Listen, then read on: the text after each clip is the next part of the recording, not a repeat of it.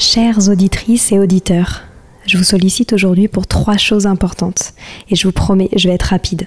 La première, j'ai lancé un sondage pour mieux vous connaître et faire évoluer mon travail. Si vous avez 5 minutes, cela m'aiderait énormément que vous y répondiez. Le lien est en description des derniers épisodes du podcast. Deuxième point, gagner ma vie avec le podcast est un gros challenge en ce moment. Pourtant, vous êtes de plus en plus nombreux ici. Alors si vous avez des contacts d'entreprise ou de fondations dans l'enfance, dans l'éducation, dans l'enseignement, dans la transmission, n'hésitez pas à m'écrire sur Instagram ou sur LinkedIn. Et enfin, si ce n'est pas déjà fait, abonnez-vous au podcast sur votre plateforme d'écoute préférée en cliquant par exemple sur suivre sur Apple Podcast ou s'abonner sur Spotify. Cela m'aide beaucoup à remonter dans les fameux algorithmes des plateformes. En tout cas, je tenais à vous remercier infiniment d'être toujours aussi nombreux à nous écouter. À très bientôt.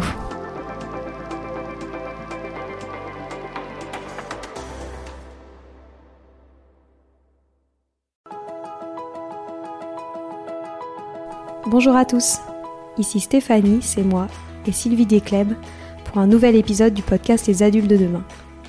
Les adultes de demain, c'est un échange autour de l'éducation et la parentalité pour éduquer autrement. C'est aussi un livre qui s'intitule Offrir le meilleur aux enfants aux éditions Atier. Vous trouverez le lien sur notre compte Instagram et sur notre site internet lesadultesdedemain.com.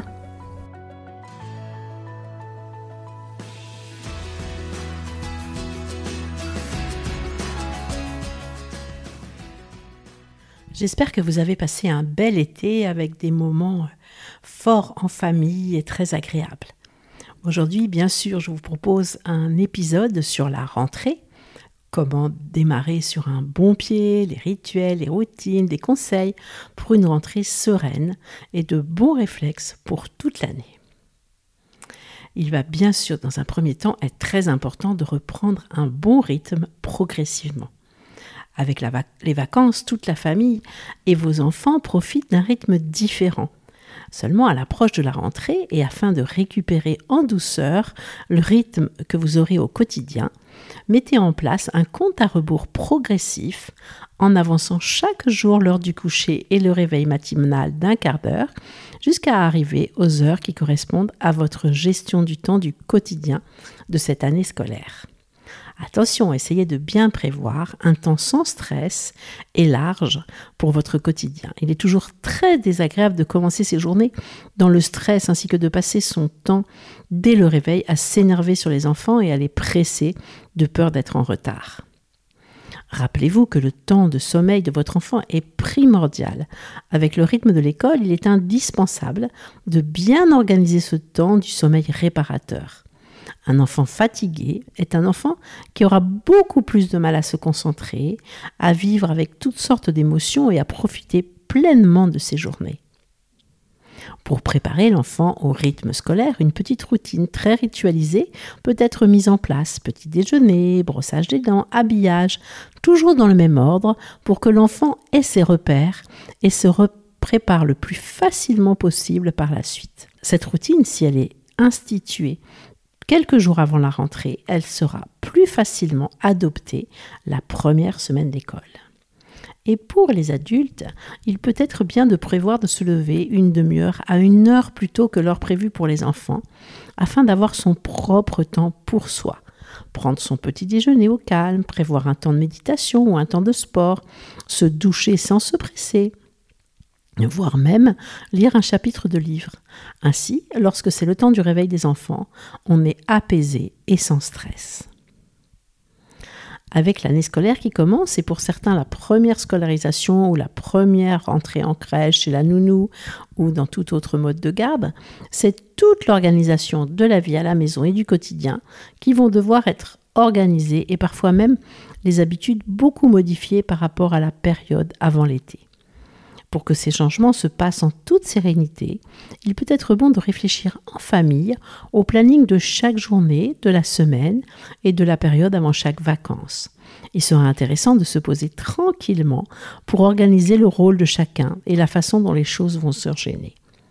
Se poser avant ensemble évitera un certain flou pouvant générer du stress pour chaque adultes et enfants, et permettra à chacun de s'exprimer sur son emploi du temps, ses besoins et ses possibilités pour contribuer à l'intendance de la maison.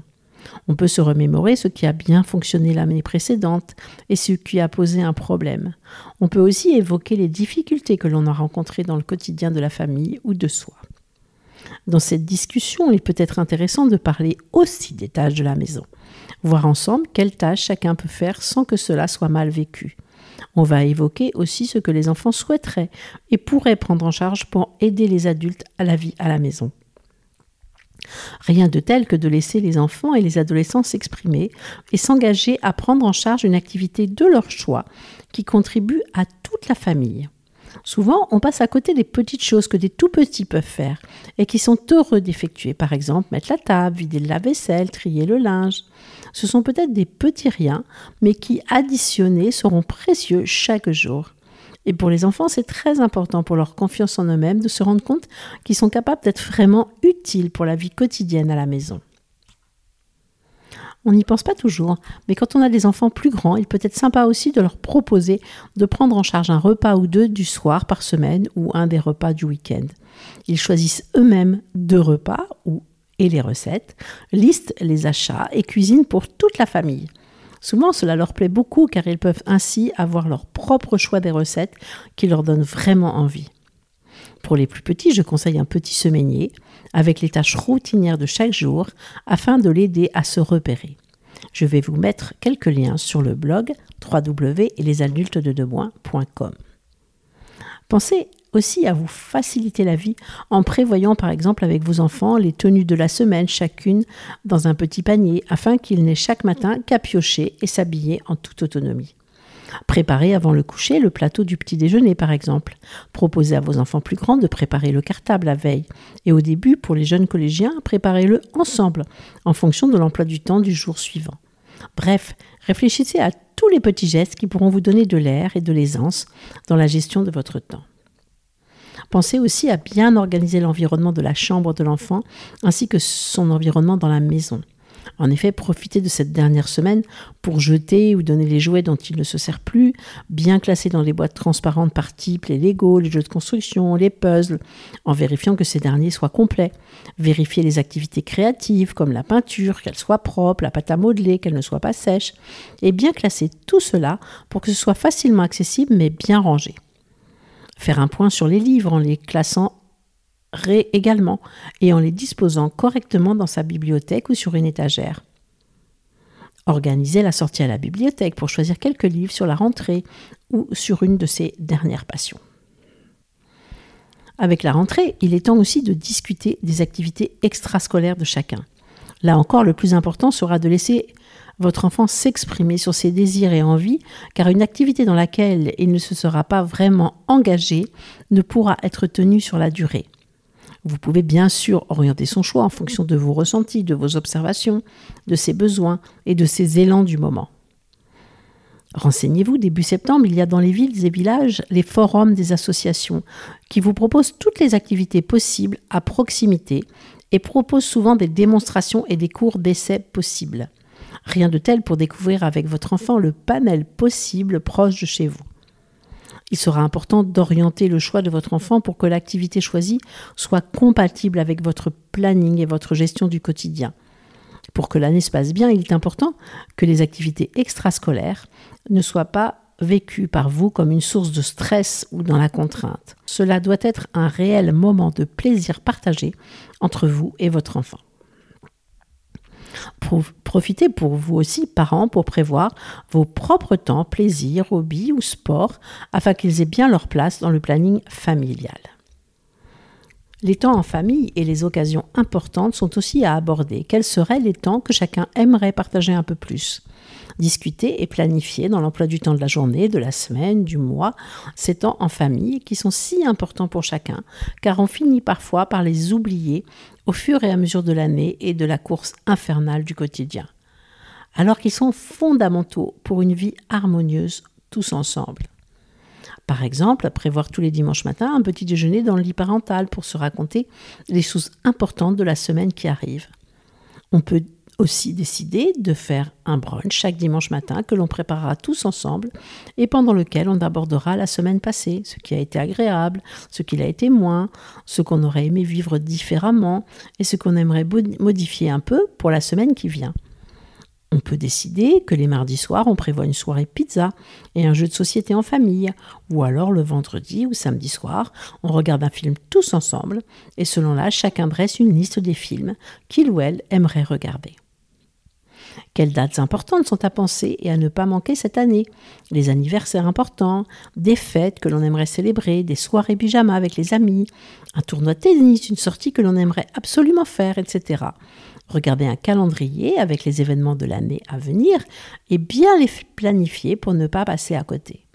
Aborder tout cela est aussi un moyen de se réjouir de ce que l'on va faire ensemble, des beaux moments qui nous attendent et de satisfaire un peu chacun en fonction de ses goûts et de ses centres d'intérêt.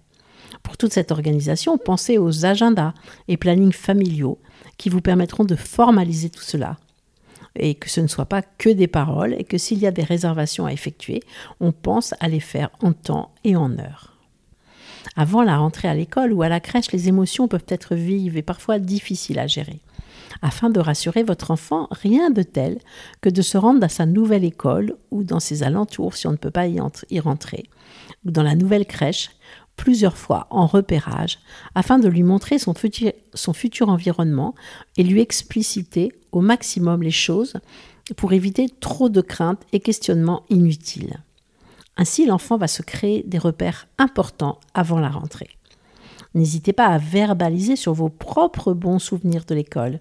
Cultivez la joie et l'émerveillement sur cette nouvelle rentrée. Montrez tous les points positifs. Dans nos écoles, les éducatrices et les éducateurs organisent souvent leurs réunions en pré-rentrée ou font un accueil avant la rentrée des classes officielles.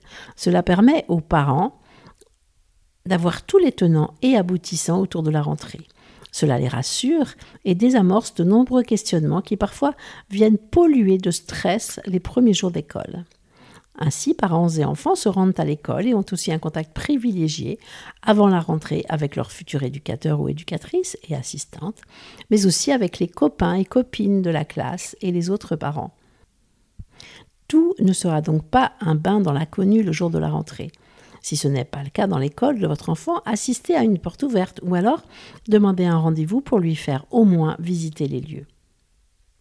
Pour discuter de la rentrée, et toutes les émotions qui s'y greffent, il y a de nombreux livres très chouettes qui aideront à poser les mots et rassurer vos enfants.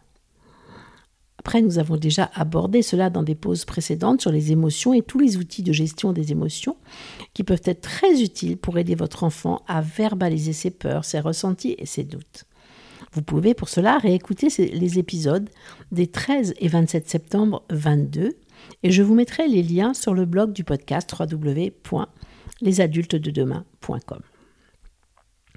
Pour apaiser les séparations difficiles, vous pouvez décider de mettre en place un petit lien avec votre enfant qui pourra le rassurer.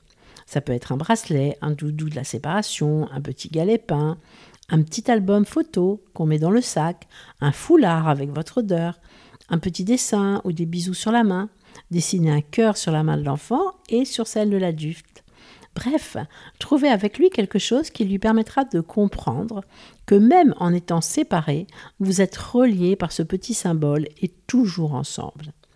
Le livre qui se nomme Le fil invisible est d'ailleurs un très beau livre pour expliquer cela. De nombreuses méditations ou petits exercices de sophrologie peuvent être aussi une grande aide pour accompagner votre enfant dans cette nouvelle étape si les émotions sont trop vives. Proposez-leur des petits exercices de respiration lorsqu'ils sentent qu'une émotion de tristesse arrive. Vous-même, parents, exprimez et gérez vos émotions face à cette rentrée car vos enfants sont de véritables éponges.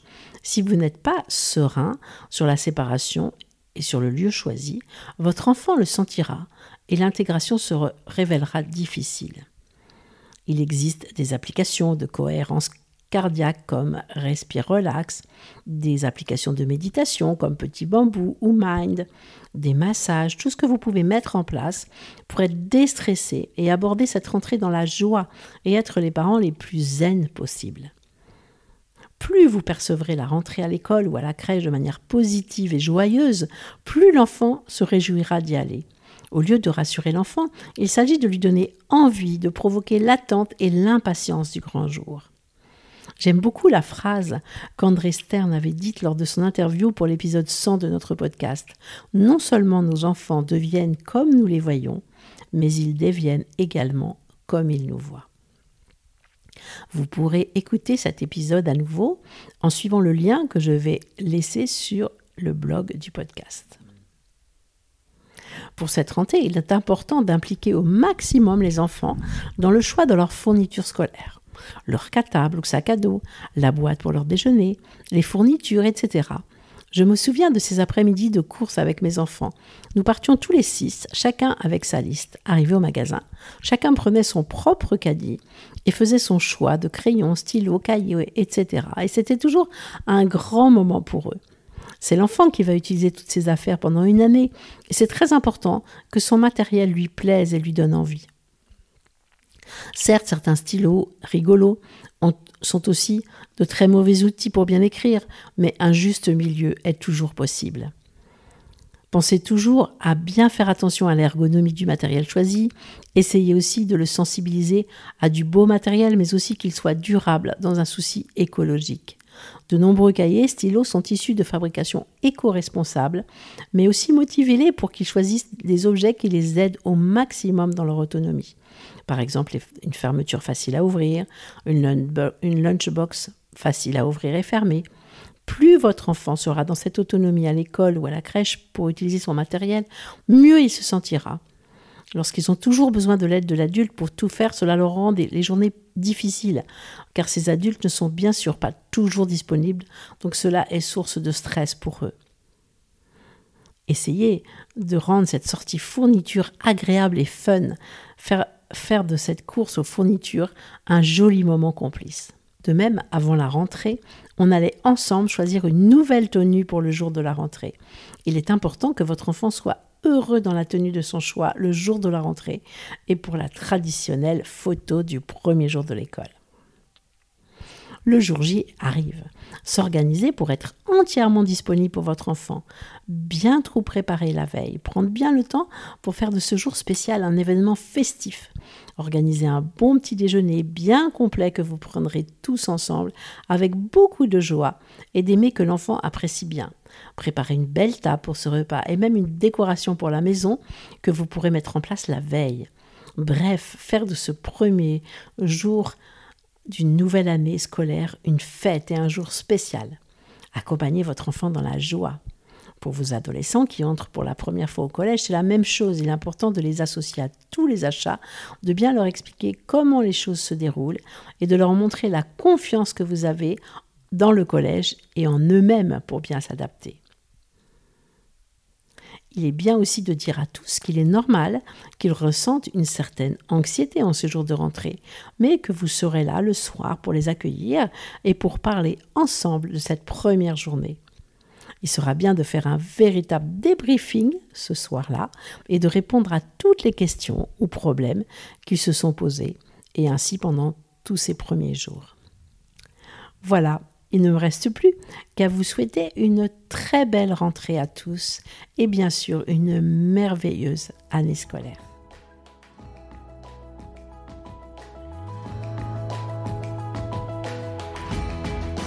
Voilà, c'est fini pour aujourd'hui. On espère que cet épisode vous a plu. Avant de se quitter, on a quand même besoin de vous. Si après avoir écouté cet exposé, vous ressortez avec plein d'idées pour apporter le meilleur aux enfants, n'oubliez pas de nous laisser 5 étoiles un petit commentaire sur Apple Podcast, sur iTunes ou toute autre plateforme d'écoute de podcast. Cela nous aidera à mieux ressortir et surtout à nous motiver pour continuer cette aventure ensemble. Si vous avez des suggestions, des idées de thèmes, des questions à poser, n'hésitez pas à nous contacter sur les réseaux sociaux, Instagram ou LinkedIn, en tapant les adultes de demain. Nous serions ravis d'échanger avec vous. Si vous souhaitez en savoir davantage sur Sylvie, je vous invite vraiment à aller voir son blog sylvidesclep.com ou à la suivre sur Instagram en allant sur son profil sylvidesc, D-E-S-C, Montessori. Enfin, si vous souhaitez en savoir plus sur le calendrier des prochaines formations Montessori, rendez-vous sur www.apprendre-montessori.fr. On a hâte de vous retrouver vite et à très bientôt sur les adultes de demain.